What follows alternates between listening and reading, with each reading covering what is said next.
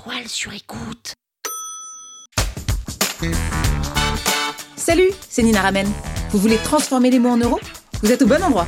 Un épisode par jour et vous aurez fait le tour. Vous aurez toujours les derniers mots. Power Angels. Dans cet épisode, on va voir 5 biais cognitifs qui améliorent directement votre copywriting.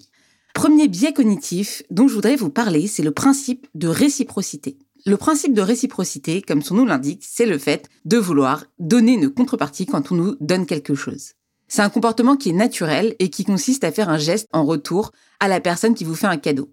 C'est exactement sur ce biais-là que repose notamment le fait de donner des échantillons gratuits ou de donner ce qu'on appelle des goodies, c'est-à-dire, vous savez, des stylos qui sont marqués au nom de l'entreprise. Ça sert à faire de la publicité, évidemment, mais ça sert aussi à jouer sur ce biais de réciprocité où vous sentez un peu redevable, où vous avez quelque chose que l'entreprise vous a donné et vous dites, ah bah voilà, j'ai eu un cadeau et vous sentez un petit peu privilégié quelque part. Comment est-ce qu'on va l'utiliser en copywriting? Alors ça, c'est quelque chose dont on a déjà parlé, mais c'est l'idée de toujours donner du gratuit avant de demander du payant. Si vous demandez toujours à quelqu'un, eh, tu veux acheter mon produit, eh, tu veux acheter mon produit, eh, tu veux acheter mon produit, bah, la personne, au bout d'un moment, elle en a marre et elle n'a pas envie d'entendre parler de vous. Donc avant que la personne soit confrontée à une page de vente, il faut d'abord lui avoir donné des échantillons gratuits, l'avoir incité à consommer votre contenu parce que elle va se dire ah bah cette personne c'est génial ce qu'elle fait. Elle va se sentir aussi redevable, donc c'est ce biais de réciprocité. Et c'est pour ça aussi d'ailleurs qu'on fait des newsletters et qu'on passe autant de temps à faire des belles newsletters, à faire des newsletters qui sont aussi gratuites, qui donnent beaucoup de contenu et de valeur. Donc moi je dis souvent 80% d'amour, 20% de vente, 80% de gratuit, 20% de payant pour jouer justement sur ce biais et sur ce levier de réciprocité. Deuxième biais cognitif qui va agir sur le copywriting, c'est ce qu'on appelle le principe d'autorité. C'est la tendance naturelle qu'on va avoir à obéir aux personnes qu'on qualifie comme telles, qu'on identifie. Par exemple, c'est ce qu'on appelle le biais de la blouse blanche. Quand on a quelqu'un qui a une blouse blanche, on va lui attribuer plus de crédit que les autres personnes. Donc, ce principe d'autorité, on va s'en servir beaucoup dans les pages de vente. Donc, dans votre page de vente, ça va être la section où vous allez parler de vous. Il faut toujours mettre une section qui suis-je? ou qui parle de l'entreprise en montrant vos accomplissements. Donc moi, dans mes pages de vente, je vous en mettrai en description. Vous allez voir, il y a toujours une partie où je parle de moi, où je dis qui je suis. Notamment, je donne aussi mes chiffres. Si c'est sur LinkedIn, je dis que je fais plus d'un million de vues par mois. Si c'est mes newsletters, je dis que j'ai à peu près 10 000 personnes. Et euh, si c'est sur mes pages de vente, je dis que j'ai fait une page de vente à 500 000 euros de chiffre d'affaires. Donc là, vous voyez à quel point on peut utiliser ce qu'on appelle notre expertise, notre autorité pour derrière créer de la confiance. Si vous êtes une entreprise qui vend des produits, par exemple du CBD, bah, vous pouvez dire on a fait 10 ans de recherche, on a des labos avec plusieurs centaines de scientifiques.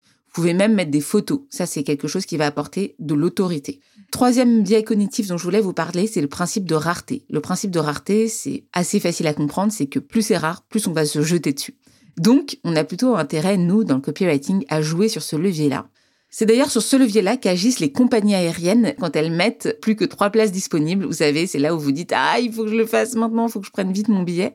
Donc ça c'est le principe de rareté, c'est de faire en sorte que la personne elle comprenne que ce que vous avez est rare et donc précieux.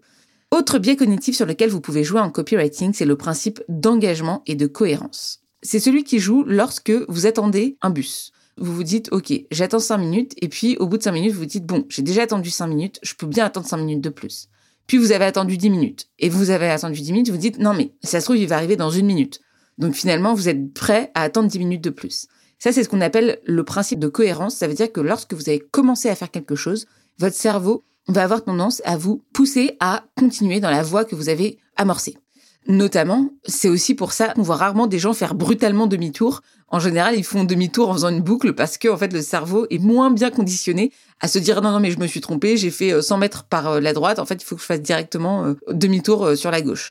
Donc, on va jouer sur ce biais d'engagement dans le copywriting et notamment en essayant d'obtenir des petits oui. Vous savez, quand les gens vous suivent sur les réseaux sociaux, sur LinkedIn, bah, par exemple, c'est déjà un petit oui. C'est déjà quelqu'un qui se dit ah bah oui, je suis déjà engagé avec ce contenu, avec cette personne, je trouve déjà intéressant ce qu'elle me dit. Ensuite, vous avez un autre oui, c'est un moyen oui, ça va être d'obtenir une adresse email. Rappelez-vous, dans notre entonnoir de conversion, c'est d'abord les réseaux sociaux, puis l'email.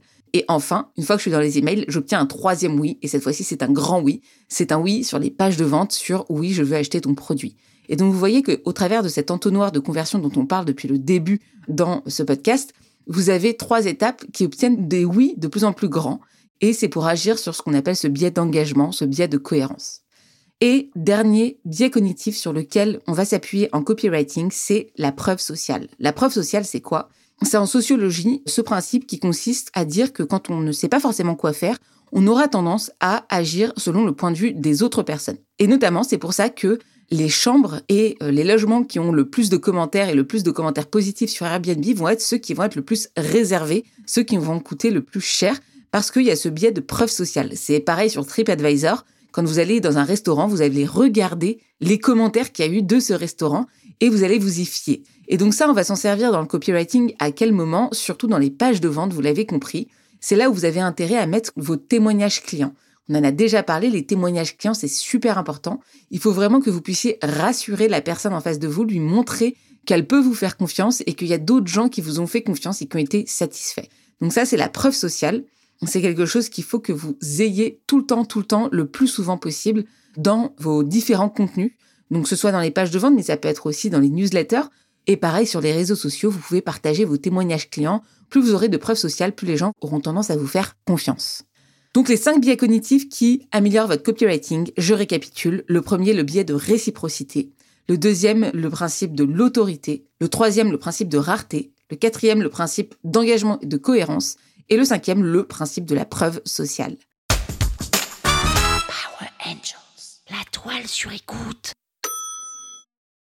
Vous avez aimé ce podcast? Sachez que ce n'est qu'un pour cent de ce que je partage gratuitement. Si vous voulez en savoir plus, abonnez-vous à ma newsletter, le lien est en description. Vous aurez chaque semaine des cours, des exercices et des tutos pour améliorer votre écriture de vente, pour améliorer votre copywriting. Je vous dis à tout de suite.